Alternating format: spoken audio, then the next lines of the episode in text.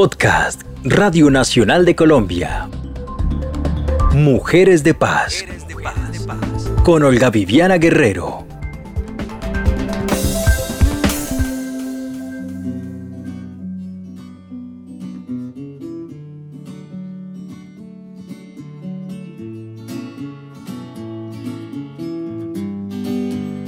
Desde Radio Nacional de Colombia saludamos en México a Vivir Quintana, Viviana Montserrat Quintana.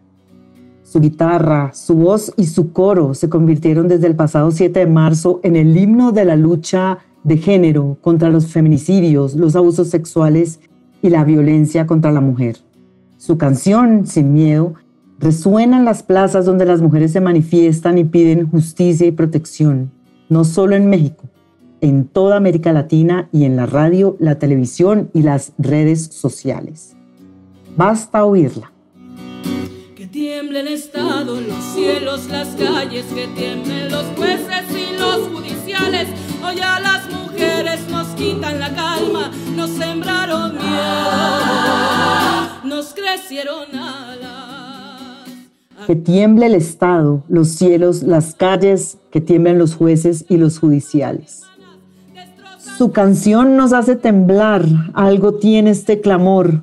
Bienvenida a vivir a Radio Nacional de Colombia. ¿Cómo está? ¿Cómo está México en esta pandemia? Hola, qué gusto saludarte ya después de tanto. Estoy muy, muy feliz de saludarte este día. Y pues acá en México, yo estoy en la Ciudad de México. Ahorita está haciendo algo de frío y estamos todavía pues en una cuarentena eh, todavía pues larga porque siguen los contagios, siguen repuntando, la gente pues ya está desesperada, ya quiere salir y pues en lo particular yo estoy en casa, sin embargo pues con mucho trabajo, como quiera. Este tiempo le ha servido para la creatividad, supongo.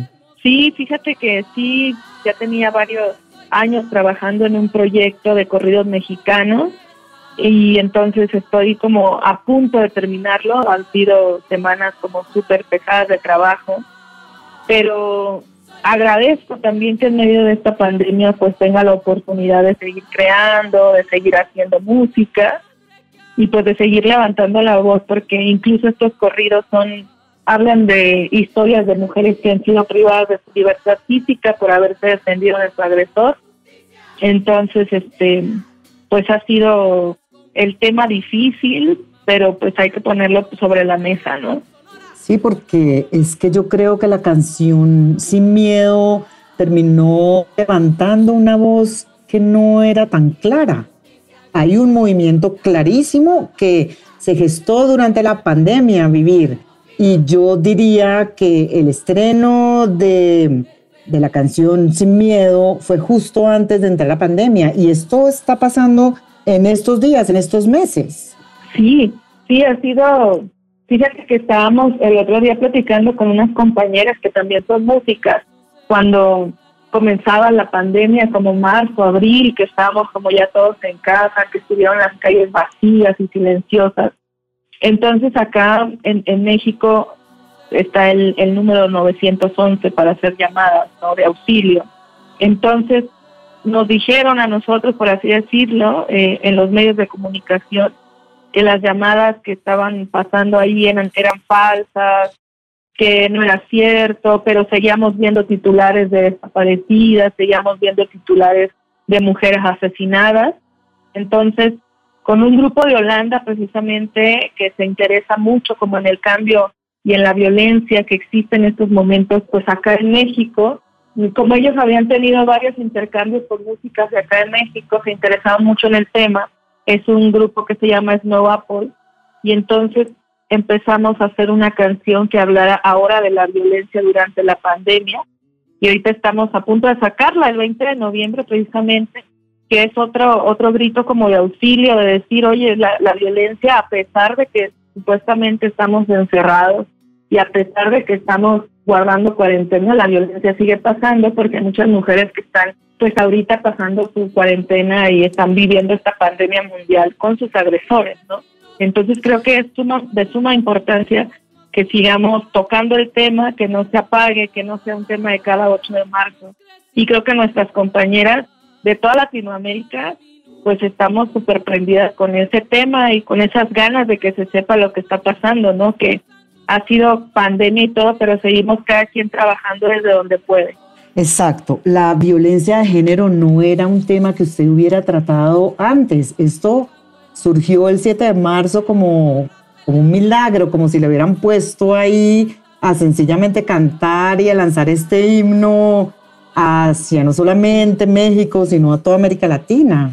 Así es, aparte ha sido, a mí esto, este tema es algo que me conecta mucho con mis hermanas de toda Latinoamérica, porque, bueno, yo dijera, bueno, es que es un, es un tema que está pasando en mi país y me duele mucho, que es verdad, que me duele mucho, y que me conmueve bastante que exista, que tenga que existir esta lucha, ¿no? Sin embargo, entre más te adentras en el tema, entre más te vas eh, poniendo a investigar, te vas poniendo a estudiar, te vas poniendo como a pues a compartir cosas con tus compañeras de, de Latinoamérica, te das cuenta que es un tema de salud que existe en toda Latinoamérica, ¿no? Y que es lamentable, lamentable que tengamos que las mujeres aprender a vivir eh, defendiéndonos, que tengamos que crecer muchas veces con miedo, ¿no? Entonces a mí ese tema me sobrepasa por este sentido de que, oye, pues también el mundo es de nosotras, ¿no? Entonces nos están diciendo todo el tiempo que no, que no, que, que estamos exagerando, ¿no? Que estamos que nosotras queremos entonces ahora tomar las riendas y bueno, es, nada más querer decir que este, este mundo también nos pertenece a nosotras, que somos parte también de los cambios sociales que existen y que queremos ya no ser la cifra de la mañana, ¿no? Entonces me conecta mucho con, con mis compañeras de México, pero también con todas mis compañeras de Latinoamérica, porque es una lucha que hay en todos los países, ¿no? Entonces eso también es de preocuparse y es de voltear a ver. Y yo hoy quiero pedir, no un minuto, el, tiempo que queramos para no estar en silencio. Vamos a gritar porque ya hemos estado mucho tiempo en silencio. Y quiero que quiero que gritemos por todas nuestras hermanas asesinadas, por todas nuestras hermanas desaparecidas, por todas nuestras compañeras violentadas.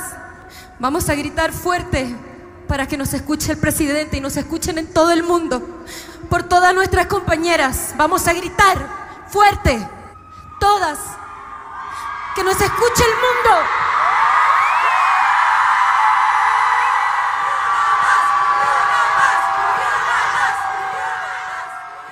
Vivir, describamos a los que no estuvimos en el Zócalo en Ciudad de México ese 7 de marzo.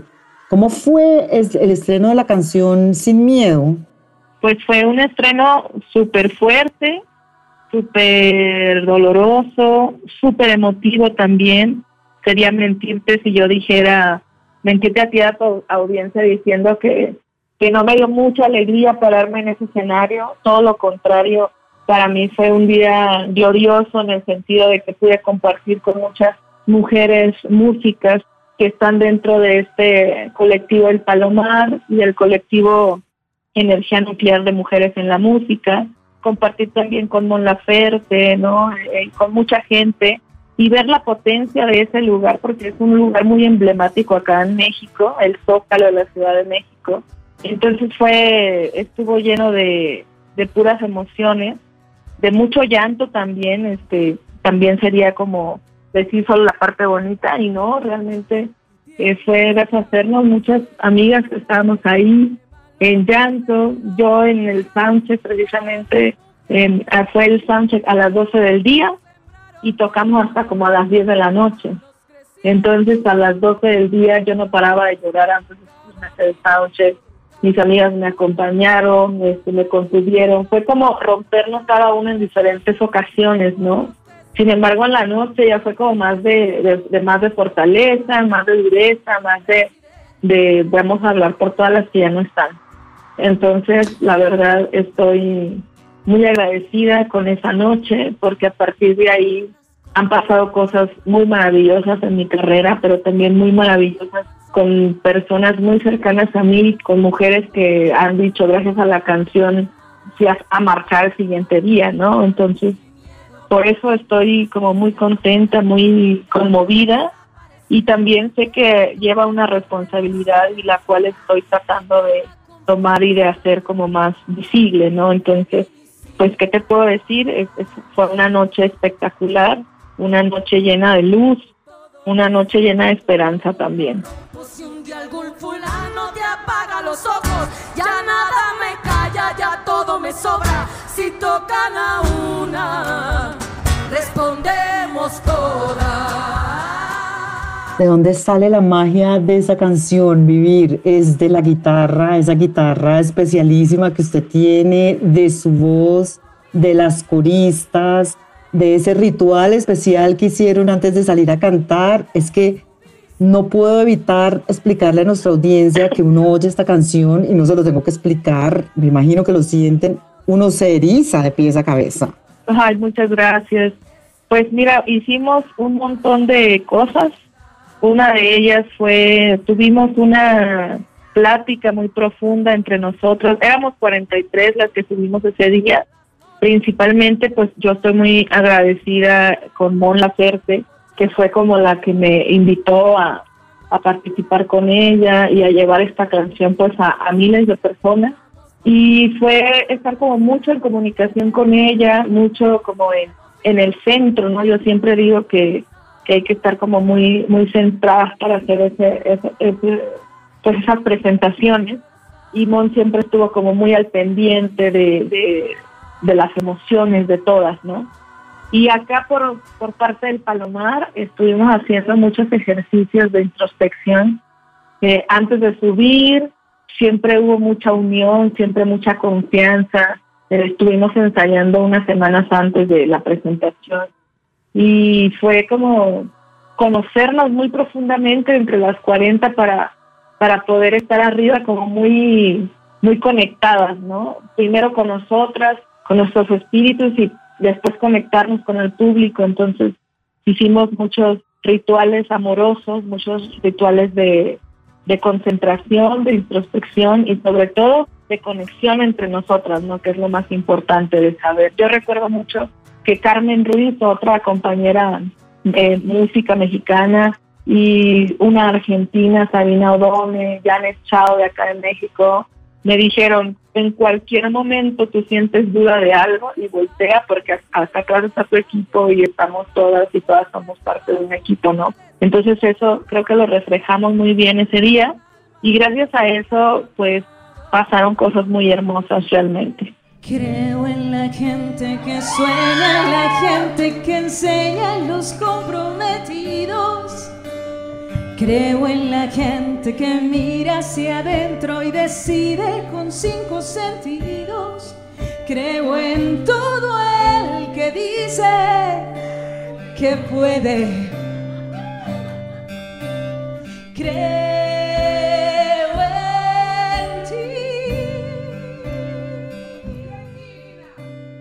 Ahora trabaja en movimientos de derechos humanos. ¿Cómo apoya ahí? Aparte pues de usar su voz para expresarse.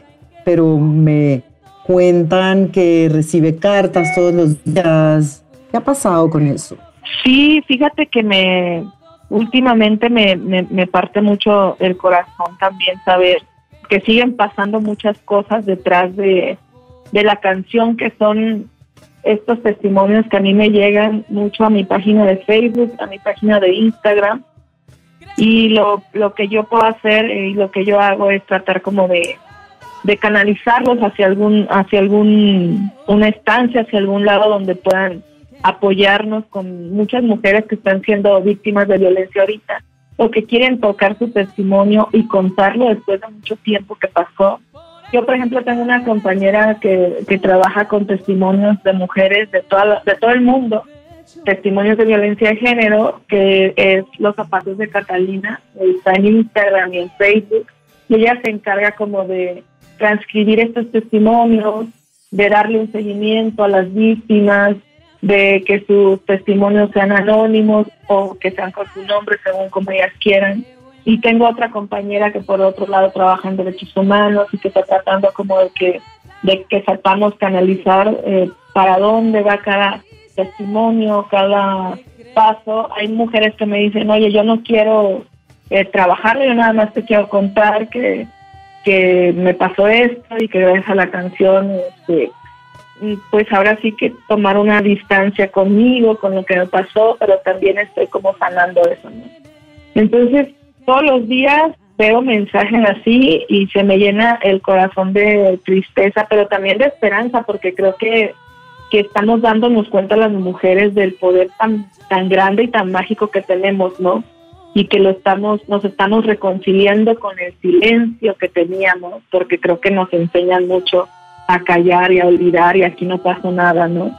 Tenemos mucha esa cultura y creo que ahora me da esperanza saber que muchas mujeres que están levantando la voz, que se están quitando ese miedo, esa idea, y que ahora dicen, bueno, yo voy a contar lo que me pasó, o yo voy a, donde estoy ahorita, voy a ayudar a otras compañeras, ¿no? Que eso es súper importante, como tener la empatía hacia las demás compañeras y voltear y decirle, compañera, yo te creo y vamos a, a hacer que esto se haga más grande, que funcione y que realmente yo siempre digo que no, yo no quiero una guerra, por ejemplo, con, con los hombres ni con el otro género, es más bien un, hey, nada más quiero que, que sepas que yo también soy parte de este mundo, ¿no? Que también me pertenece, que también soy partícipe de todo lo que nos rodea y que pues no es necesario que tú tengas toda la carga porque entonces creas estas situaciones de desconfianza, de violencia, ¿no? De atroces que, que estamos viendo todos los días ya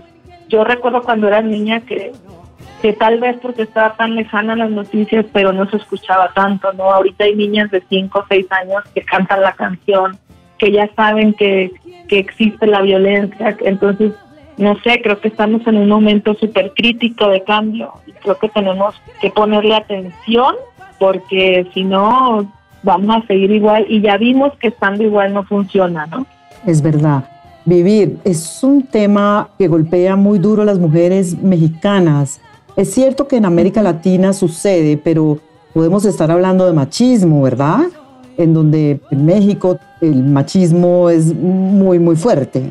Sí, sí, sí, sí. En, México tenemos un problema muy fuerte con ese tema, un problema de, de visibilidad en el sentido de que no sé, siento que hasta el machismo se puso de moda en algún tiempo, pero ahorita ya es como necesario saber que esto no le ha hecho bien a nadie, ni siquiera a los hombres, ¿no?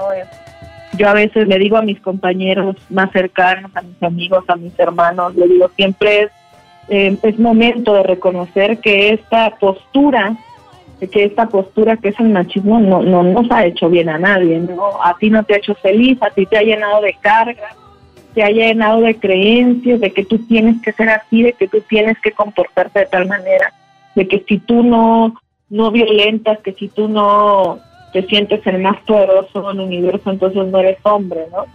Y tengo la fortuna de estar rodeada por algunos compañeros que son como muy conscientes, que están trabajando como sus nuevas masculinidades, que están haciendo cosas para reinventarse y para deconstruirse, porque pues ya vimos que esta, esta fórmula, por así decir, de lo que se cree que es ser un hombre acá en México, pues no ha funcionado, ¿no? No ha funcionado y al contrario, creo que nos está dañando mucho, creo que nos está separando muchísimo, nos está quitando muchas oportunidades de realmente ser plenos como sociedad, entonces, eh, pues ese problema tenemos que entre todas y todos tenemos que erradicarlo, ¿no? Yo sé que es difícil porque han sido años y han sido, no sé, dicen que para que haya un cambio histórico tienen que ser 50 años y otros 50 años para darse cuenta de que existe ese cambio, pero han sido años y años y años llenos de estas estos comportamientos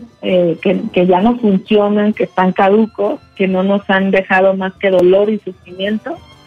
Entonces, eh, pues es tarea de todos, ahora sí que cada quien desde su punto, ¿no? Desde su lado, como llegar a la erradicación de, del machismo en el país. Y esto no es un tema que usted lo haya aprendido en su casa porque viene de una familia feliz y tranquila, de padres que son maestros. Cuéntenos un poco de eso y entonces su empatía con las mujeres que tienen que sufrir estos atropellos. Es verdad, yo vengo de una familia privilegiada en el sentido emocional y a pesar de que de que mis padres son son grandes de edad por así decirlo ya son ya son mayores yo tuve la fortuna de que ellos como que siempre han tenido claro que la voz tanto del hombre como de la mujer vale, ¿no? Y creo que eso se los dio la carrera de, ser profesores de escuela y que trataron, o sea, tenían a tres hijos en la casa, pero tenían 400 allá afuera en la escuela, ¿no? Entonces creo que se dieron cuenta que, que tenían que darle la misma oportunidad a ambos. Entonces yo crecí en una familia privilegiada en, en el sentido emocional porque mi padre, siendo hombre, a los tres nos enseñó por igual, por ejemplo, cosas tan básicas como planchar, ¿no? Que es una idea que se cree que es una tarea que le pertenece a la mujer porque la mujer va en la casa y que el hombre espera, ¿no? Eh, eh, esto. Y yo sé que en muchas partes no sucede así, pero la mayoría está con esta idea.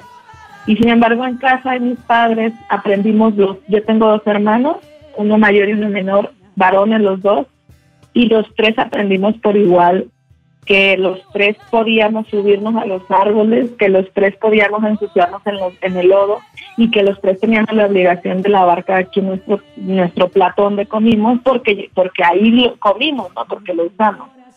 Entonces, este, cuando yo salgo de mi casa y me doy cuenta que la realidad no era así para todas, ni la realidad era así para todos, o sea que yo tenía amigos en la primaria o en la secundaria donde, o sea, se les hacía súper raro, incluso tachaban de, ya sabes, ¿no? Con estas palabras, pues que sobajas al otro y que dices, oye, es que tu familia son muy raros porque tu papá besa y abraza a tus hermanos que son hombres, ¿no?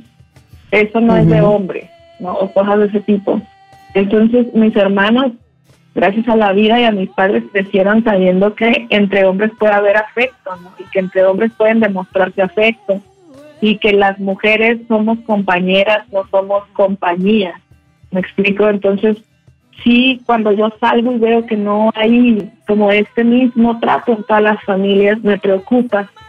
Más que, más que voltear para otro lado, a mí me preocupó y me di cuenta que, que yo quería también que que las, las demás mujeres, los demás hombres supieran que hay otro modo, ¿no? De hacer y que si yo aprendí a hacerlo con mis papás, tal vez ellos también puedan aprenderlo, ¿no? Mi mamá nos enseñó muchísimo a investigar, nos enseñó muchísimo a entusiasmarnos en la tierra, nos enseñó esto de la investigación y mi papá todo el tiempo, o sea, creo que tuve esos ejemplos de que pues que podemos hacer lo que queramos siendo hombres o siendo mujeres, ¿no?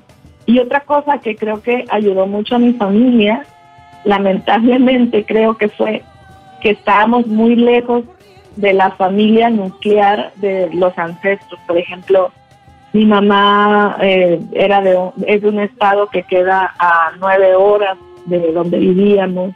Mi papá es de otro estado que quedaba a 15 horas de donde vivíamos. Entonces realmente estábamos solamente los cinco, ¿no? Yo no tenía como esta facilidad de ir a casa de mis abuelos o con mis primos o con mis tíos, ¿no? Y después me di cuenta que había machismo en mi familia por parte de mi mamá, por parte de mi papá, como estas ideas anticuadas de que las mujeres lavan su plato y mi papá no. A ver, me acuerdo mucho que cuando íbamos de vacaciones a casa de mis abuelos, mi papá decía, los a los tres lavan y, mi abuela una de ellas decía no pero es que ella es mujer y ella tiene que lavar no no no es que en nuestra casa los tres cada quien lava su plato porque los tres comieron no entonces ese ese tipo de cosas a mí me hicieron como darme cuenta que afuera no existía tanto como en, en mi familia no y que sé que hay muchas familias como la mía pero también hay muchas familias que no son como la mía. Y no es porque yo, yo sienta que mi familia es perfecta, sino que también hay, hay huecos, también hay carencias emocionales, sin embargo creo que esa forma que ellos nos enseñaron de ser lo que sé quien tú quieras ser, nos ayudó muchísimo a los tres como a, a desarrollarnos como seres individuales y aparte como buenos ciudadanos del mundo, ¿no? Y yo estoy muy, muy feliz por eso, pero también muy preocupada porque no existe eso en todos lados y quisiera que, que se pudiera hacer, ¿no? Y que se pudiera ver que hay otras maneras de, de vivir, hay otras maneras de ver al mundo y hay otras maneras de, de comportarnos hacia nuestras compañeras, hacia nuestros compañeros. Entonces, sí, yo siempre digo que ha sido una familia privilegiada y siempre les voy a agradecer a mi padre y a mi madre que me hayan dado como estas herramientas para enfrentarme al mundo. Que tiemble el Estado, los cielos, las calles, que teman los jueces y los judiciales.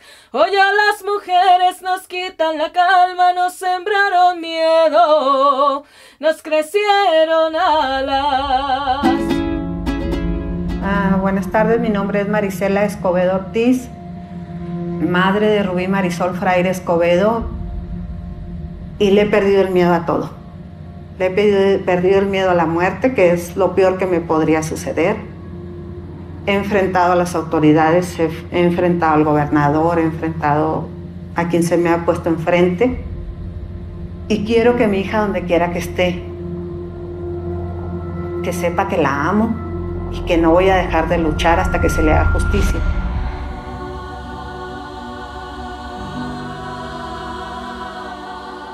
Cuéntenos a los colombianos vivir quién es Marisela Escobedo, porque su canción terminó apareciendo en un documental sobre su vida y su búsqueda de su hija, que creo que estaba desaparecida. Cuéntenos, es, y ella es mexicana, ¿verdad?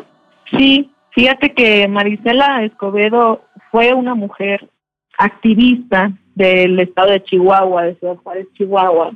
Y digo fue en el sentido de que pues la mataron. Sin embargo, es un ícono para el feminismo mexicano acá, para la lucha de la erradicación de la violencia hacia la mujer, porque ella es una mujer que estuvo buscando justicia por su hija asesinada, Rubí. Acaba de cumplir 10 años de, bueno, va a cumplir 10 años en diciembre de que fue asesinada allá en Chihuahua. Y eh, ahorita se estrenó el documental de las tres muertes de Maricela Escobedo en Netflix creo que ya está en 190 países y en 30 idiomas y es, una, es la historia de, de todo lo que hace ella a partir de que su hija desaparece y después de que la ya saben que que asesinada, sabe quién fue y empieza a buscar justicia porque no la obtiene por parte del Estado. El Estado más bien absuelve al asesino a pesar de que confesó de que dijo que sí la había él matado, ¿no? Entonces lo absuelven que por falta de pruebas y ella empieza todo un día crisis, como se dice, para buscar eh, justicia por todo, por todo el país, ¿no? Ella empezó a hacer marchas larguísimas, caminatas larguísimas, y realmente les recomiendo mucho que vean el documental. Sí es verdad que está muy difícil de ver, porque te das cuenta de la injusticia que pasa, ¿no? De, está difícil de ver porque dices, no puede ser que esté pasando esto, no puede ser que exista esto en, el país, ¿no? Y sin embargo sucede. Entonces, es muy doloroso, es un material así que yo ya van tres veces que lo veo y, y las tres veces me he deshecho igual y yo estoy agradecida de que la canción forme parte como de, de este material porque creo que los dos funcionan muy bien juntos, ¿no? El, tanto el, el documental como la canción creo que se complementan mucho y hacen más grande todavía la, la visibilidad de la violencia que existe. Entonces, pues les recomiendo mucho que la vean, Las tres muertes de Marisela Escobedo, y para que conozcan quién es y quién fue Marisela Escobedo, que es una, una mujer de, de amor infinito, de lucha, de mucho ejemplo, de, de cómo se, se busca a, la justicia para un ser querido, no en este caso su hija, y pues nada, es, triste saber que se tengan que hacer materiales así, ¿no? Para estas plataformas. Sin embargo, creo, que son necesarios que estas plataformas se abran como a estos contenidos para que sepamos que, que pues las cosas están pasando, ¿no? El otro día veía un comentario de un chico que puso, yo no creo que haya feminicidio en, en México, dice, yo nunca he conocido a nadie cercano a alguien que le haya pasado un feminicidio en su familia o algo. Entonces yo decía, bueno, que no te haya pasado a ti no quiere decir que no exista, ¿no? Entonces este material es eso, ayuda para darnos cuenta que sí, que sí existe, que está pasando y que a pesar de que fue hace 10 años, o sea, es un tema vigente, ¿no? Aquí en México. Entonces les recomiendo mucho que lo vean, que lo platiquen, que lo difundan, que vean que, que existe esto, ¿no? Acá. Lo veré vivir, aunque le confieso que no he sido capaz de verlo, es verdad, de lo duro que me parece, ya con solo oír el nombre y su canción que le toca a uno todas las fibras.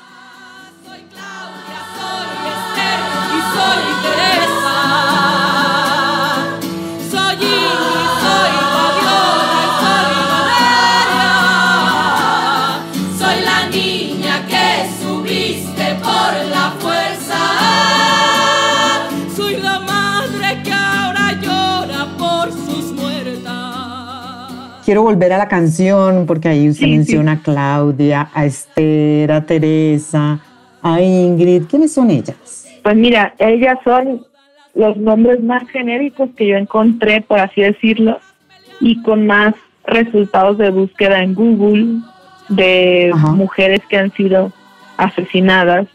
Fueron temas muy fuertes acá en México. El de Ingrid fue eh, pues relativamente hace poco y fue un tema muy, muy sonado por cómo los medios de, comunicación le dieron difusión, exponiéndola a ella después de muerta, ¿no? exponiendo su cuerpo, exponiendo su historia, revictimizándola todavía. Claudia fue uno de los nombres que más aparece en México con, con la palabra feminicidio.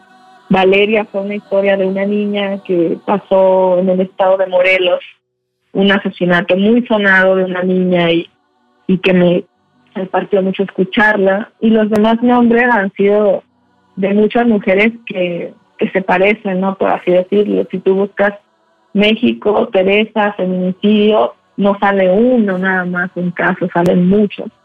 Entonces fue como esa esa manera de, de, de escribir la canción como rindiéndole homenaje a ella, ¿no?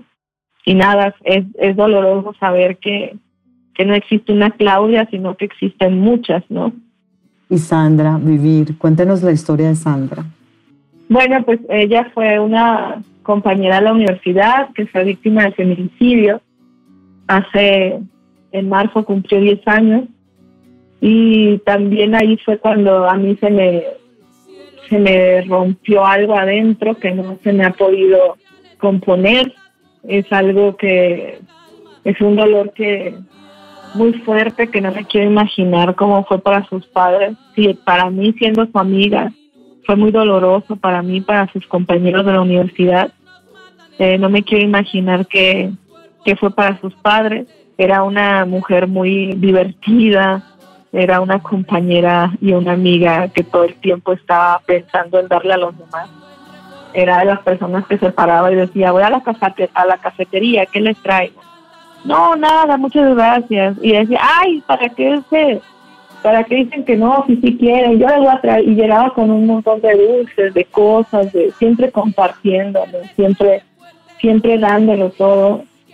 Y recuerdo que ella me decía mucho que, que le fuera a cantar porque ya no era de Coahuila, era de otro lugar y me decía, amiga, tú necesitas irme a cantar cuando yo me case, tú me vas a ir a cantar. Y yo, sí, amiga, vas a ver que sí.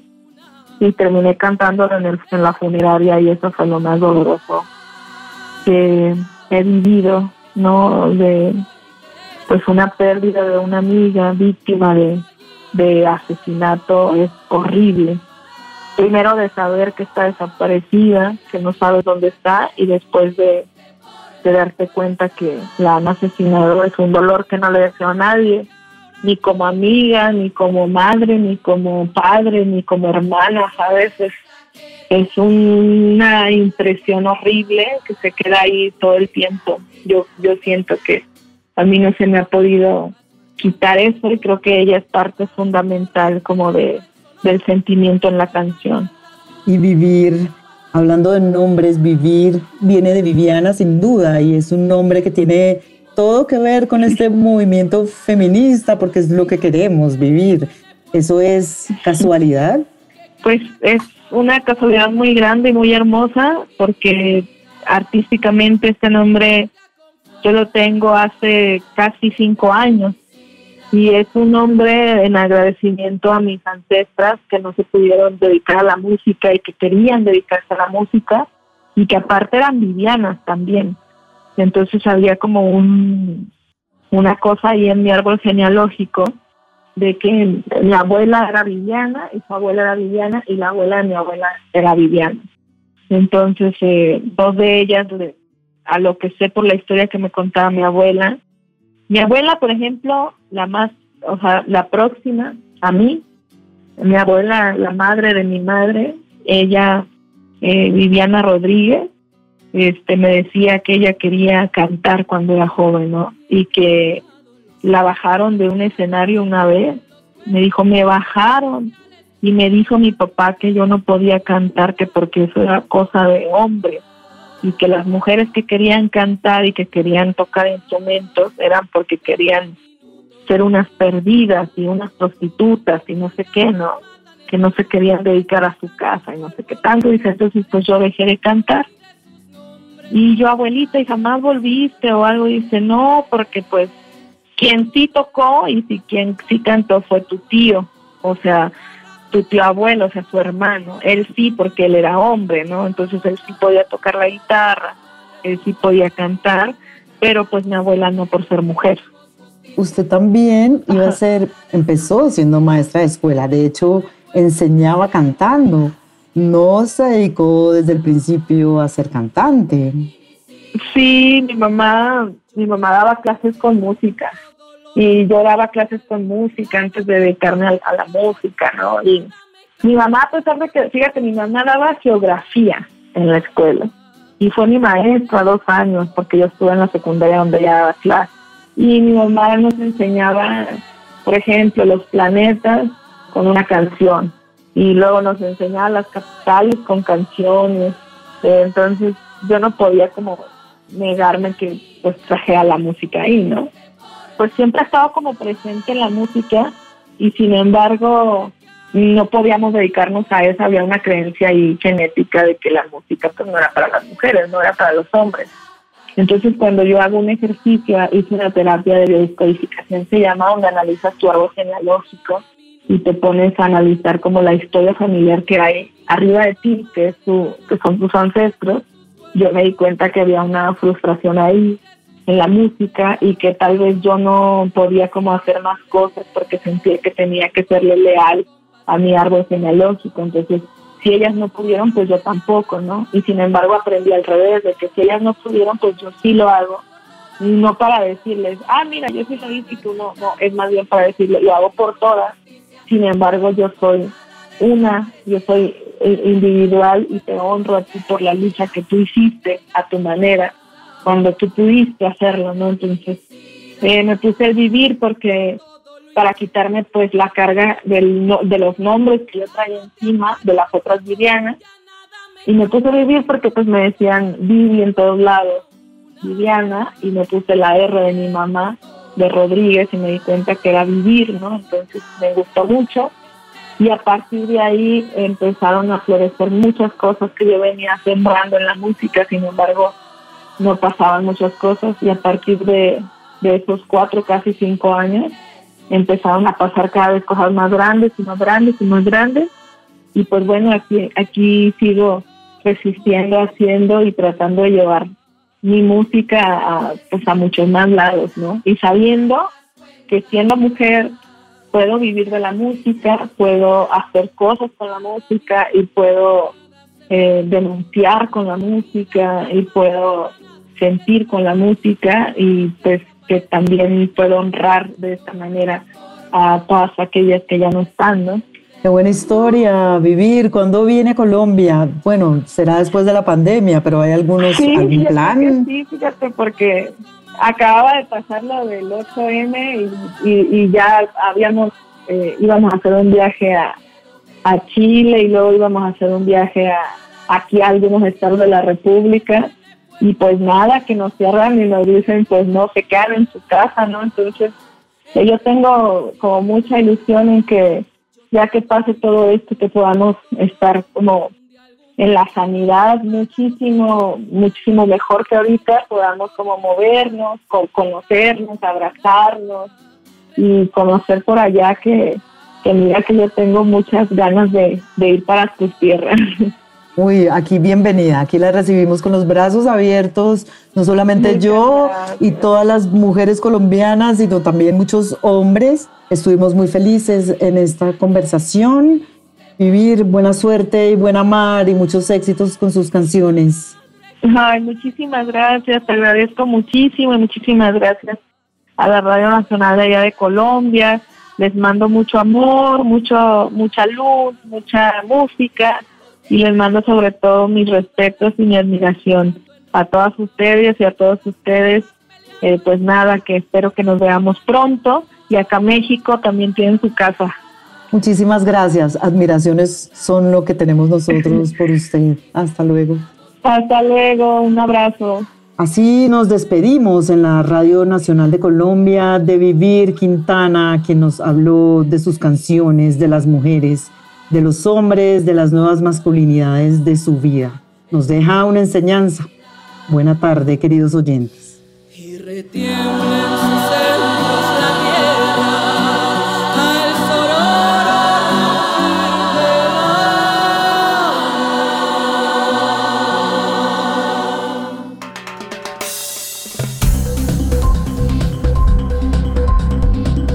Este fue un podcast de Radio Nacional de Colombia.